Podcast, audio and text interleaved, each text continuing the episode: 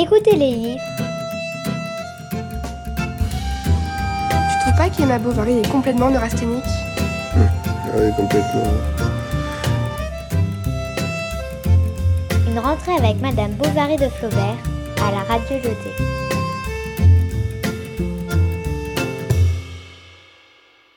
Cette semaine, dans notre émission consacrée au roman Madame Bovary, attardons-nous sur le début de la deuxième partie du livre, l'arrivée à Yonville. Mais, pour varier les plaisirs, c'est une lecture très libre et chantée que vous allez écouter. Vous êtes prêts? D'année en année, cependant, son petit champ se rétrécit. Et lorsqu'il survient une épidémie, il ne sait pas s'il doit se réjouir des décès ou s'affliger des sépultures. Vous nourrissez des morts, lesté bourgeois Lui dit enfin, un jour, monsieur le curé. Cette parole sombre le fit réfléchir. Elle l'arrêta pour quelque temps. Mais aujourd'hui encore, il continue la culture de ces tubercules. Et même soutient avec aplomb qu'il pousse naturellement. Depuis les événements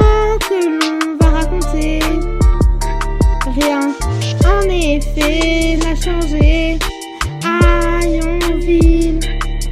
Le drapeau tricolore de fer blanc tourne toujours au haut du clocher de l'église. La boutique du marchand de nouveautés agite encore au vent ses deux banderoles d'indienne. Les fœtus du pharmacien, comme des paquets d'amadou blanc, se pourrissent de plus en plus dans leur alcool bourbeux. Et, au-dessus de la grande porte de l'auberge, le vieux lion d'or, déteint par les pluies, montre toujours aux passants sa frissure de caniche. Le soir que les époux Bovary devaient arriver à Yonville, Madame Veuve Lefrançois, la maîtresse de cette auberge, était si fort affairée qu'elle suait à grosses gouttes en remuant ses casseroles.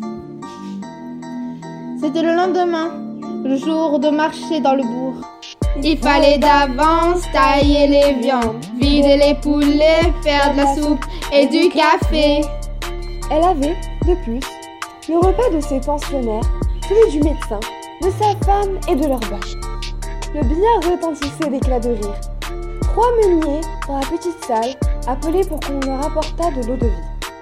Le bois flambait, la braise craquait, et sur la longue table de la cuisine, parmi les quartiers de moutons crus, s'élevaient des piles d'assiettes qui tremblaient aux secousses du billot où l'on lâchait les épinards. On entendait, dans la basse-cour, crier les volailles que la servante poursuivait pour leur couper le cou.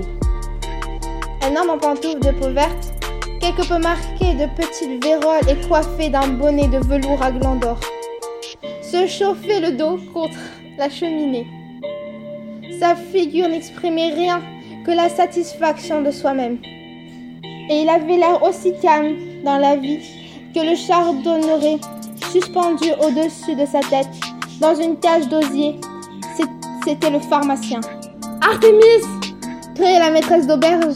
Casse de la bourrée Emplis les carafes. Apporte de l'eau de vie Dépêche-toi Au moins, je savais quel dessert offrir à la société que vous attendez. Bonté divine Les commis du déménagement recommencent leur tintamarre dans le billard. Et leur charrette qui est restée sous la grande porte. L'hirondelle est capable de la défoncer en arrivant. Appelle Hippolyte pour la remise. Dire que depuis le matin, Monsieur Homé, ils ont peut-être fait 15 parties et bu 8 pots de cidre. Mais ils vont me déchirer le tapis, continuait-elle en les regardant de loin. Son écumoire à la main. Vous êtes sur Radio Lyoté.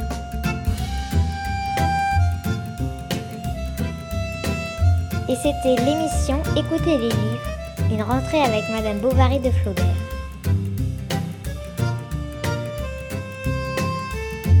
À la semaine prochaine